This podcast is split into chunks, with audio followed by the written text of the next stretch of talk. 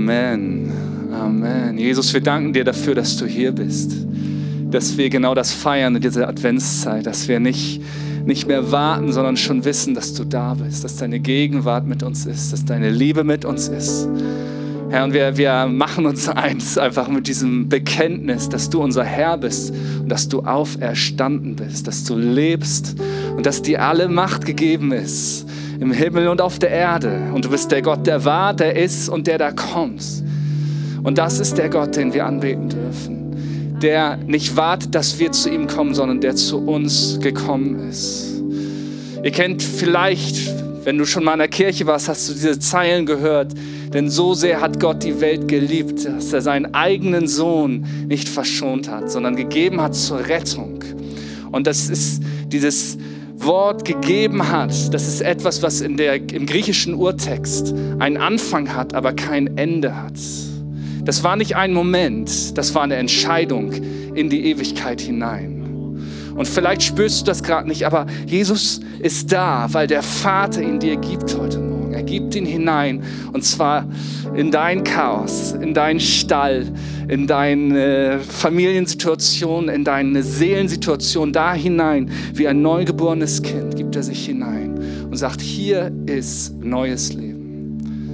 Amen. Amen. Hey, ich freue mich, dass ich predigen darf.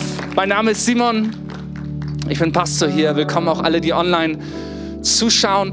Und wer letzte Woche hier im Gottesdienst war oder zugeschaut hat, der sagt, was, schon wieder der alte Sack? Genau, ich mache eine Miniserie, ich predige zweimal hintereinander.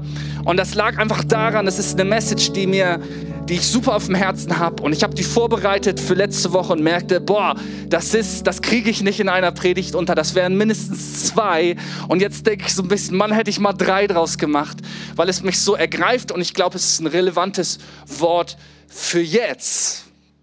Letzte Woche habe ich über Advent gesprochen. Advent bedeutet die angespannte Erwartung einer königlichen Ankunft. Ein Warten, aber noch nicht wissen. Ein, ein drauf warten, aber es noch nicht sehen zu können. Und wir haben dazu uns was angeschaut, was Paulus im Neuen Testament an eine Kirche in Rom schreibt. Und er spricht über das dreifache Seufzen. Na, vielleicht hast du das behalten, man, das Seufzen. Und wir alle kennen das. Ah ich dachte, ich wäre damit durch, ja, aber das kommt jetzt doch schon wieder. Und ich habe darüber gesprochen, dass es drei verschiedene Arten gibt, wie wir seufzen können. Erstmal finde ich es cool, dass Gott nicht sagt, nein, nein, äh, du darfst gar nicht seufzen, du darfst dich nicht beschweren, du darfst nicht klagen, du musst einfach alles nur blind. Mann, er sagt, ey, er lädt uns sogar dazu ein, ganz ehrlich wir selber zu sein, aber wir können es auf drei unterschiedliche Arten machen. Das erste, was wir im Römer 8 lesen, ist, wir können mit der Welt seufzen wie unter Schmerzen. Und ey, wenn du dich umschaust, da sind Schmerzen in der Welt und es wäre so easy, sich da einzuklinken und da mitzuseufzen. Dann fühle ich mich für einen Moment mal ganz gut und kriege vielleicht auch noch ein bisschen Mitleid, Selbstmitleid. Schon wieder rühren wir in der Suppe rum. Das können wir machen, aber ganz ehrlich, das führt zu nichts. Das ist ein Seufzen, was für einen Moment dich vielleicht besser fühlen lässt, aber was für dein Leben und besonders für deine Ewigkeit keinen Unterschied macht. Dann spricht er davon, ey, als Kirche seufzen wir mit Sehnsucht. Jeder, der eine Entscheidung getroffen hat, sein Leben Jesus Christus anzuvertrauen und daran zu glauben, dass er auferstanden ist und dass er mich versöhnt hat mit Gott, gehört zu seiner Kirche. Und wir seufzen mit Sehnsucht. Und das ist ein Unterschied. Das Bild, was ich gebraucht hatte, war eins, ne, vielleicht hast du mal Bilder von Fiji gesehen, da gibt es übrigens auch eine Equippers-Gründung, ne, da sieht das anders aus als hier gerade. Und ich sehe solche Bilder und das weckt Sehnsucht. Ich denke, ah, wäre ich gerne gerade da. Sehnsucht danach. Und das ist schon ein ganz anderes Leben, ein ganz anderes Seufzen. Das ist ein Leben mit Hoffnung, wo wir selbst diese Hoffnung nicht verlieren, wenn es gerade dunkel ist. Aber dann gibt es noch ein drittes Level davon zu seufzen. Und zwar schreibt Paulus, der Heilige Geist seufzt in uns. Und dieses Seufzen in uns führt dazu, dass wir Gebete sprechen, die den Willen Gottes freisetzen in unserem Leben. Das setzt Berufung frei. Und mein Statement letzte Woche war, hey, wenn wir, ähm, wenn wir den Heiligen Geist in uns seufzen lassen, wenn wir das zulassen, wenn wir uns damit einklinken, dann wird aus Bedrohung Berufung. Und dann ist das Seufzen keine Bedrohung mehr, kein Schmerz mehr, sondern etwas, wo wir hineintreten, weil wir wissen, der Himmel ist mit uns. Wie im Himmel, so auf Erden. Dein Reich komme, dein Wille geschehe. Dann ist das, was wir tragen, weil wir das plötzlich verstehen, was den Unterschied macht. Advent, dritter Advent. Das bedeutet Erwartung. Und ich, ich möchte noch so ein bisschen drauf bleiben, weil sich mal vorzustellen, Ne, man wartet darauf, dass etwas endlich passiert. Das Krasseste, was ich vielleicht selber kenne als Papa, ist dieses darauf warten, dass das Baby kommt. Ne, das ist für Frauen natürlich noch mal eine Nummer krasser. Meine dritte Tochter, die hat sich richtig lange Zeit gelassen, richtig lange so. Meine Frau war eine Woche im Krankenhaus und, ähm, und dann war sie ungefähr in, keine Ahnung, 40 Minuten da. Ich hätte es fast nicht geschafft. Ich musste so, so dänische Autos von der Straße drängen, um äh, das zu schaffen. Mein guter Freund Peter aus Dänemark ist gerade da. Aber sein Auto ist nicht langsam, das ist schnell genug. Okay. Und, und wisst ihr was? Erwartung produziert Folgendes. Wir haben nämlich etwas, äh, wir haben die Realität und das, was wir erwarten. Ne? Zum Beispiel die Realität ist, gleich kommt eine Pizza mit einem Bringdienst und dann ist die nicht lecker oder so. Ne? Also wir haben die Realität und das, was wir erwarten. Und die Distanz dazwischen ist Krise. Die Distanz zwischen Erwartung und Realität ist Krise, ist das Konfliktpotenzial. Und je größer diese Distanz ist, umso größer ist das Potenzial, Krise zu bewirken. Und das ist ja dieses Seufzen, das ist manchmal dieses Realisieren von, es ist noch nicht da. Ah, und wir haben diese Erwartung, aber wir sehen unsere Realität. Wir tragen die Konsequenzen unserer Realität, die um uns herum ist. Und trotzdem sind wir berufen dazu, mit Hoffnung zu leben. Und ich möchte heute Morgen ein ganz bisschen über das Thema Krise sprechen. Krise. Krise verkauft Zeitungen oder Klicks oder was auch immer das heute, was den Geld macht, den Medien. Deswegen muss auch alles irgendwie dramatisch dargestellt werden, weil das in uns etwas weckt. Oh, da muss ich mehr drüber wissen. Das ist eine Krise. Und, oder wir haben auch Krisen in unserem eigenen Leben. Vielleicht gehst du gerade durch eine Weihnachtskrise. Du hast diese Erwartung an die Weihnachtszeit White Christmas, süßer die Glocken nie klingen, Lebkuchen, Familienidylle, Geschenke, Entspannung, Frieden, Advent. Und dann ist die Realität eine ganz, ganz andere und das löst eine Krise aus. Wie gehe ich denn damit um? Ich möchte hier mal einen kleinen, sozusagen was Positives bringen zum Thema Krise und Konflikt. Ich bin jemand, der hat gelernt, Konflikt zu vermeiden. Ich habe immer gedacht, okay, Harmonie ist das, was letztlich das Leben gut macht. Aber wer irgendeine Ahnung vom Leben hat, weiß, wenn du nur versuchst, Harmonie herzustellen, dann verschiebst du notwendige Krisen und die kommen später viel, viel größer wieder. Das ist im persönlichen Leben so, aber das kann man auch in verschiedenen Dingen des Lebens beobachten. Ganz, ganz bekannt sind so Theorien aus der Entwicklungspsychologie. Kinder gehen durch Entwicklungskrisen um sozusagen in die nächste Wachstumsphase, Entwicklungsstufe hineinzukommen. Das ist, das ist notwendig, um da hineinzutreten. Wenn man versucht, diese Krise zu vermeiden, dann hält man eine notwendige Entwicklung von ihnen ab. Ne, irgendwelche Helikoptereltern hier, ne, ihr wisst, wer ihr seid, haltet die Krisen nicht von euren Kindern fern. Ich weiß, das ist für einen selber manchmal härter als für die Kinder selber weil man sie ja liebt und das Beste für sie will und möchte, dass es ihnen gut geht, immer gut geht und sie sich wohlfühlen. Aber ey, was es braucht, sind Eltern, die den Mut haben, ihre Kinder wachsen zu lassen und reifen zu lassen. Also wir haben Entwicklungskrisen. Das Ding ist, wenn du so eine Krise verschiebst, die kommt später wieder, aber dann wird es härter. Das sind auch so Sachen wie, ähm, boah, ich, hab, ich bin nie mal ausgebrochen.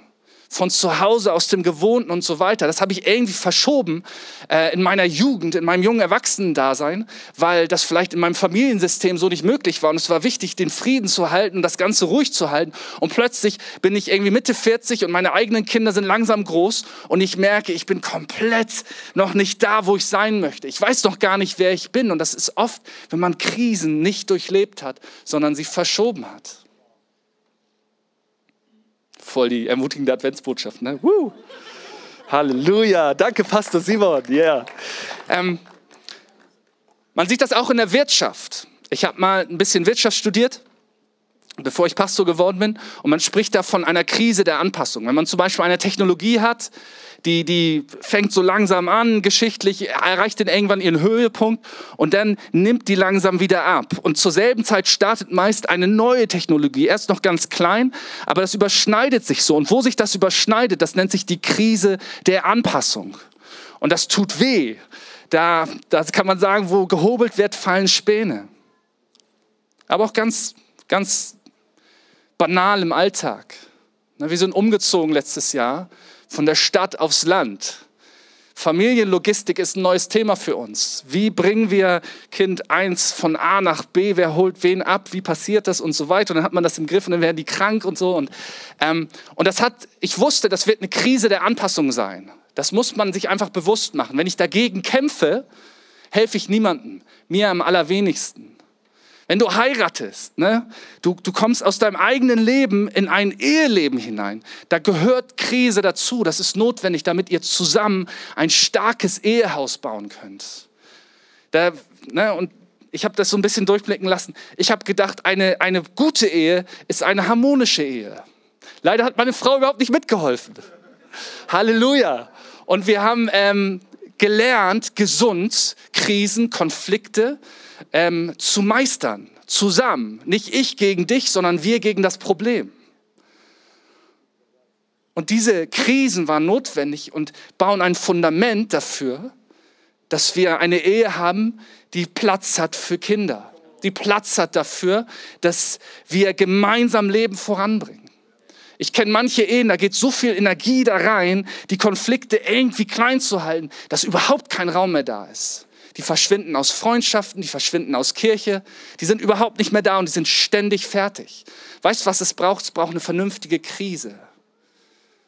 Das macht natürlich Angst.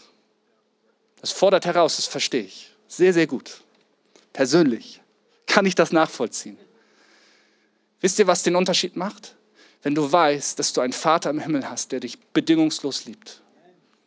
Wenn du einen Gott hast, der Ja zu dir und deiner Ehe gesagt hat zu dir und deinem Leben gesagt hat, der ähm, unerschütterlich, unvergänglich ist, wie wir das gerade gesagt haben. Hey, wenn ich das als mein Lebensfundament habe, dann darf ich mich diesen Krisen stellen und darf sehen, wie ich darin wachse und mehr zu der Person werde, die Gott im Kopf hatte, als er dich geschaffen hat. Krise verursacht Spannung und mein Umgang mit der Spannung bestimmt meine persönliche Entwicklung. Also eine Krise verursacht Spannungen und mein Umgang mit diesen Spannungen bestimmt meine persönliche Entwicklung. Oder anders gesagt, wie wirst du seufzen? Ich möchte heute mir drei Reaktionen aus der Adventsstory anschauen auf das Thema Krise, auf Spannung, auf das Thema Verlassen von Vertrautem, hineintreten in etwas Ungewisses, wo wir nur eine Erwartung haben, aber die Realität noch nicht kennen. Und wir sind nicht mehr in dem Alten drin, aber das Neue ist noch nicht da und wir sind mitten drin. Und da finden wir gerade in der Adventsstory ganz berührende, ganz tiefe, persönliche Geschichten. Und die möchten wir uns angucken. Number one. Bist du bereit? Sag mal deinem Nachbarn Number One. Sehr gut. Guck mal, Englisch lernst du auch noch. Voll gut hier in der Church. Den ersten, oder die erste Person, die ich mir anschauen möchte, ist Maria. Maria, die Mutter von Jesus, zu dem Zeitpunkt, wo Gott ihr begegnet durch einen Engel und ihr diese, dieses unfassbare Geheimnis offenbart. Du wirst den Sohn Gottes zur Welt bringen, da war die vermutlich noch ein Teenager, war die ziemlich jung. Und der Engel erscheint ihr, in Lukas 1 können wir davon lesen, und berichtet ihr all das. Und sagt, hey, Gott hat dich erwählt. Und das wird passieren, das wird geschehen. Sie ist verlobt zu dem Zeitpunkt, noch nicht verheiratet. Sie ist jung. Sie lebt in einem bestimmten kulturellen Kontext, wo es ganz starke Regeln und Meinungen zum Thema Ehe gab, zum Thema Kinderkriegen gab. Als sie das gehört hat, wusste sie oder konnte sie ahnen, was das bedeutet. Und wir finden ihre Reaktion in Lukas Kapitel 1, Vers 38. Da heißt es, Maria antwortete, ich bin die Dienerin des Herrn und beuge mich seinem Willen. Möge alles, was du gesagt hast, wahr werden und mir geschehen. Darauf verließ der Engel sie. Was für ein Statement, oder? Was für eine Reaktion.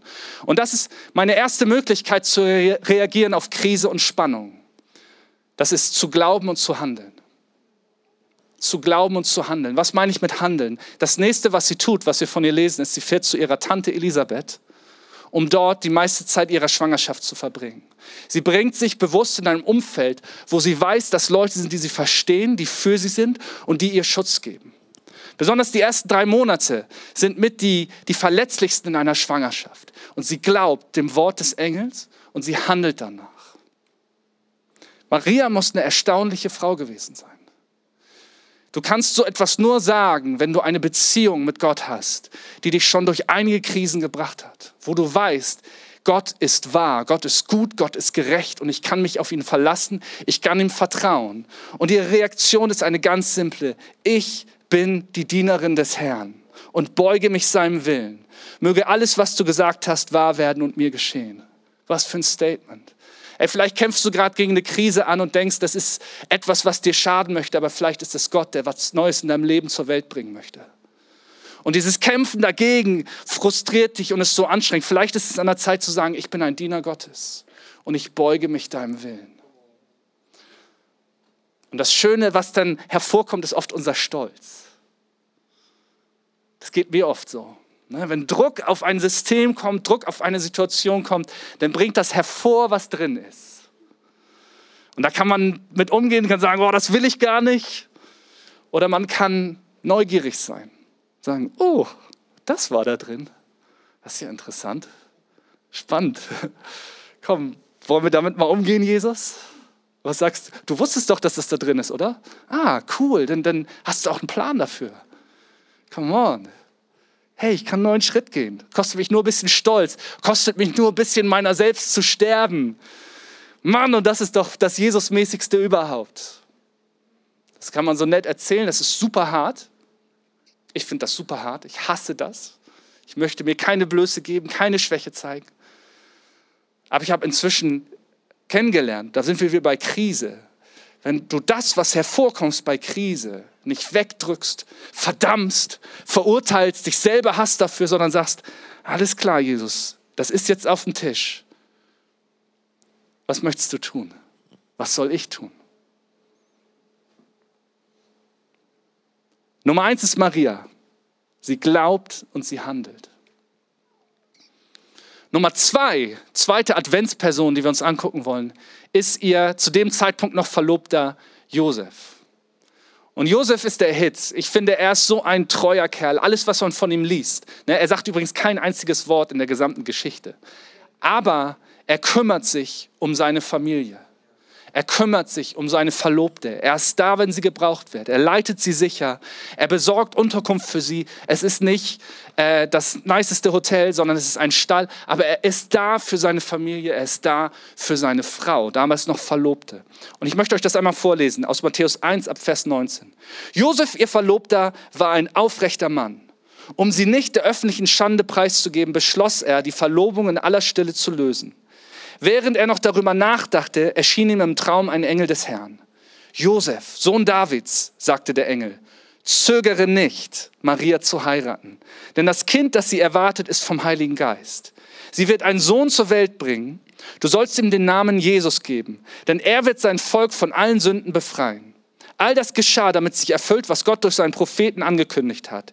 Seht, die Jungfrau wird ein Kind erwarten. Sie wird einem Sohn das Leben schenken und er wird Immanuel genannt werden. Das heißt, Gott ist mit uns. Als Josef aufwachte, tat er, was der Engel des Herrn ihm gesagt hatte. Er nahm Maria zur Frau. Josef aber rührte sie nicht an, bis ihr Sohn geboren war. Und Josef gab ihm den Namen Jesus.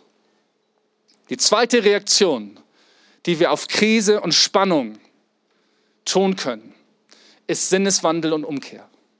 Und ich liebe das hier an Josef. Josef hat seinen Entschluss gefasst.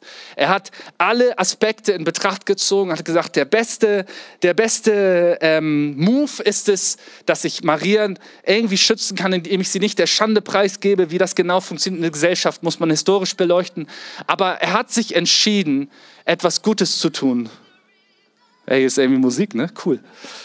Das ist das Signal vom Technikteam, dass es vielleicht zu lange gedauert hat. Ähm, das ist Kino. Okay, alles klar. Cool. Okay. Josef wollte sich, wollte flüchten, wollte weggehen. Und er hatte gute Gründe dafür, er hatte richtig gute Gründe dafür, auch persönliche Gründe. Wie wird es dir gehen, wenn deine Verlobte sagt, ey, ich bin übrigens Schwanger von Gott? ähm, so, okay, lass uns das mal menschlich angucken. Das ist eine herausfordernde Situation. Aber er hat einen Sinneswandel. Gott begegnet ihm und er kehrt um. Das bringt mich schon ein bisschen aus dem Konzept, ey, hier. Come on. Das ist ein Angriff hier. Es passt sehr gut. Yeah. Sehr gut. Und ich möchte sagen, ey, vielleicht, vielleicht bist du an einem Punkt, wo du gerade sagst, ey, ich kann nicht mehr zurück. Ich habe meine Entscheidung getroffen. Ich würde es gerne noch mal ändern, aber es gibt keinen Weg zurück. Ich möchte sagen, hey, es gibt einen, hier einen Gott, der jedem eine zweite Chance gibt, der jedem eine dritte Chance gibt und eine vierte Chance gibt. Jesus sagt in einer Geschichte, spricht über zwei Söhne und sagt, ey, der Vater bat die Söhne, zwei Söhne, ihm zu helfen. Einer sagte, ich habe keinen Bock, mach deinen Kram alleine. Und der andere sagte, ja, ich helfe dir. Aber am Ende ist der, der erst gesagt hat, dass er helfen will, nie aufgetaucht. Und der, der am Anfang dagegen war, hat sich, hat sich verändert, gesagt, nein, ich will meinem Vater helfen. Und Jesus sagt, ey, das ist so viel kostbarer als alles, was wir behaupten und meinen. Und selbst wenn du dich vielleicht in eine Ecke manövriert hast, wie auch immer, beziehungsmäßig, meinungsmäßig, politisch, religiös, was auch immer du denkst, wo du gerade stehst, es ist immer die Chance da, wieder umzukehren. Und zu sagen, ey, Gott, ich, war, ich lag falsch. Ich habe eine falsche Entscheidung getroffen, aber ich kehre jetzt um. Und das lebe ich an Josef. Er hat den Mut, umzukehren. Eine dritte Person ist Zacharias. Wer die Weihnachtsgeschichte aus Lukas kennt, der weiß, es beginnt mit Zacharias und seiner Frau Elisabeth. Zacharias ist schon ziemlich alt, der ist Priester im Tempel und sie sind kinderlos. Und ich glaube, wir können uns kaum vorstellen, was zu der Zeit Kinderlosigkeit für ein Urteil war. Das ist heutzutage schmerzhaft. Und damals war das nicht nur schmerzhaft persönlich, sondern es war ein Urteil über dein Alter. Es war ein Urteil darüber, wie gesegnet du bist. Es war ein Urteil darüber, ähm, wie Leute dich gesehen haben. Und trotzdem lesen wir von Zacharias und seiner Frau Elisabeth, dass sie es gut gemacht hatten. Und sie waren jetzt alt, sie haben ihr Leben so gut sie konnten, auch mit dem Schmerz gemeistert. Und plötzlich erscheint ihm, als er im Tempel ist, ein Engel. Und das lese ich euch einmal vor. Also, der Engel sagt ihm, pass auf, Zacharias, du wirst, oder Elisabeth wird einen Sohn bekommen. Dem sollst du den Namen Johannes geben und der wird sozusagen den Weg für den Messias vorbereiten. Und dann kommen wir zu der Stelle, die ich euch vorlese, Lukas 1 ab Vers 18. Und Zacharias sprach zu dem Engel, woran soll ich das erkennen? Denn ich bin alt und meine Frau ist hochbetagt. Der Engel antwortete und sprach zu ihm, ich bin Gabriel, der vor Gott steht und bin gesandt, mit dir zu reden und dir, dir dies zu verkündigen. Und siehe, du wirst verstummen und nicht reden können, bis zu dem Tag, an dem dies geschehen wird, weil du meinen Worten nicht geglaubt hast, die erfüllt werden sollen zu ihrer Zeit. Uh, Hammer, oder? Danke. Danke Gott für mein Leben. Danke Gott für das Schicksal, was du mir zugeteilt hast. Danke Gott, ich bemühe mich doch, das so gut ich kann, das zu machen. Ich bemühe mich, so gut ich kann, mit dem Leben, was du mir zugeteilt hast, das zu meistern. Ich bemühe mich, gut zu sein. Ich bemühe mich, deinen Geboten zu folgen. Ich bemühe mich, ein guter Ehemann zu sein. Ich bemühe mich, ein guter Freund zu sein. Ich bemühe mich doch. Aber ich kann nicht mehr. Ich kann nicht mehr. Ich kann diese Zusage nicht mehr hören. Ich kann das nicht mehr tragen. Du kommst zu spät. Und der Engel sagt, weil du nicht geglaubt hast, wirst du verstummen, bis das alles geschieht. Wir springen ein bisschen weiter in der Geschichte zu Vers 57. Und für Elisabeth kam die Zeit, dass sie gebären sollte. Und sie gebar einen Sohn. Und ihre Nachbarn und Verwandten hörten, dass der Herr große Barmherzigkeit an ihr getan hatte und freuten sich mit ihr. Und es begab sich am achten Tag, da kamen sie, das Kindlein zu beschneiden und wollten es nach seinem Vater Zacharias nennen. Aber seine Mutter antwortete und sprach, nein, sondern er soll Johannes heißen. Und sie winkten seinem Vater, wie er ihn nennen lassen wollte. Und er forderte eine kleine Tafel und schrieb, er heißt Johannes. Und sie wunderten sich alle. Und sogleich wurde sein Mund und seine Zunge aufgetan und er redete und lobte Gott.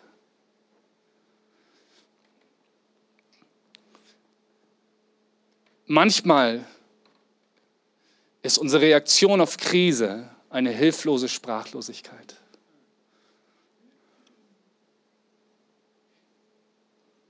Ich glaube, Zacharias konnte nicht mehr zu dem Zeitpunkt. Und seine Bitterkeit, sein Schmerz hätten zu Worten geführt, die all das niedergerissen hat. Und Gott sagt, schau einfach nur zu. Schau einfach nur zu, wie aus deiner Elisabeth eine Mutter wird. Schau einfach nur zu, wie aus ihr eine Großmutter wird, die einer Maria einen sicheren Ort gibt. Schau einfach nur zu, wie ich wiederherstellen werde, all das, was geraubt wurde. Schau einfach nur zu. Und ich glaube, sein innerer Monolog hat sich verändert in diesen neun Monaten. In dem Moment, wo sein Mund wieder aufgetan wird, spricht er Bestimmung, Hoffnung, Vision und Leben aus über die Generation, zu der sein Sohn gehört. Er spricht Leben da hinein, er bringt sich voll dahinter. Er sagt, sein Name ist Johannes. Das öffnet seinen Mund. Und ich möchte dir sagen, wenn du gerade eine sprachlose Hilflosigkeit empfindest, im Anbetracht der Krise, in der du vielleicht steckst, dann möchte ich dir Mut reinsprechen. Gott ist da und er möchte dir zeigen, was er tut. Und vielleicht ist es das Beste, einfach nur die Klappe zu halten. Es gibt Zeiten, da sind wir wie Maria voller Glauben. Wir sagen, Herr, ich bin dein Diener tu all das.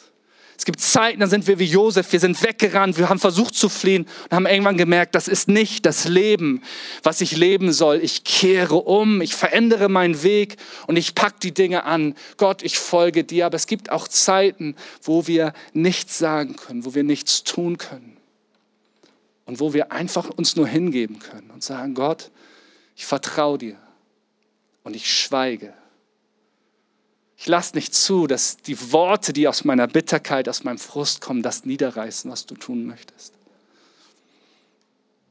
Ich möchte abschließen mit einem Psalm. Psalm 23, da heißt es, der Herr ist mein Hirte, mir wird nichts mangeln. Er weidet mich auf einer grünen Aue und führt mich zum frischen Wasser. Er erquickt meine Seele. Er führt mich auf rechter Straße um seines Namens willen. Und ob ich schon wanderte im finsteren Tal, fürchte ich kein Unglück, denn du bist bei mir. Dein Stecken und Stab trösten mich. Du bereitest vor mir einen Tisch im Angesicht meiner Feinde. Du salbst mein Haupt mit Öl und schenkst mir voll ein.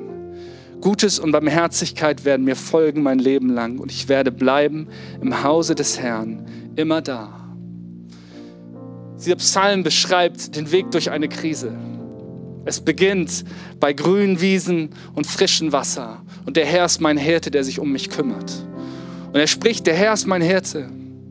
Der Herr ist mein Herr, er ist mein guter Hirte. Aber dann geht er durch das Tal. Und plötzlich wird aus der Hirte mein Herr.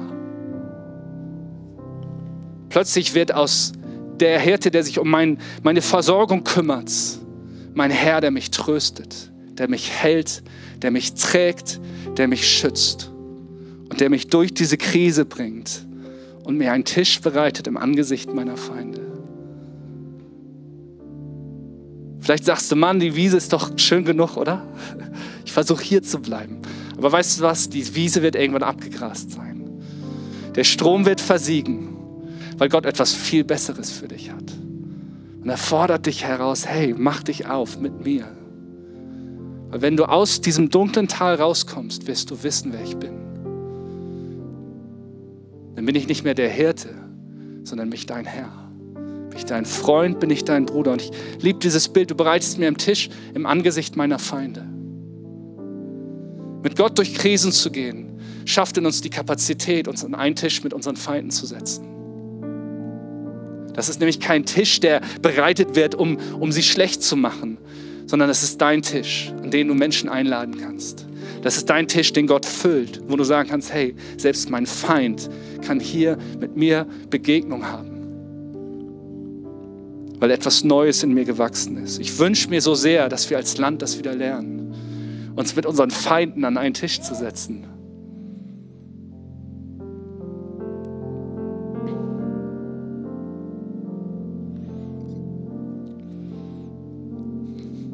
Als Weihnachten.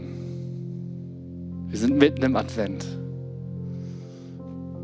Und ich möchte dir eine Aussage mitgeben heute Morgen. Hast du schon ganz oft gehört, die hörst du fast gar nicht mehr, weil wir die Weihnachtsgeschichte so oft hören. Aber immer und immer und immer wieder heißt es, fürchte dich nicht. Fürchtet euch nicht. Fürchtet euch nicht vor dem, was da kommt habt keine Furcht. Fürchtet euch nicht mehr vor dem, was bei euch rauskommt, wenn ihr diesen Schritt geht. Fürchte dich nicht, denn ich, der Herr, dein Gott, bin bei dir. Und der Sohn, der Maria gegeben wird, trägt den Namen Immanuel. Das ist Gott mit uns, Gott mit dir. Jesus lädt dich ein, in dieser Adventszeit mit ihm durch dieses Tal zu gehen weil am Ende des Tals ein gedeckter Tisch steht. Amen. Gott segne dich.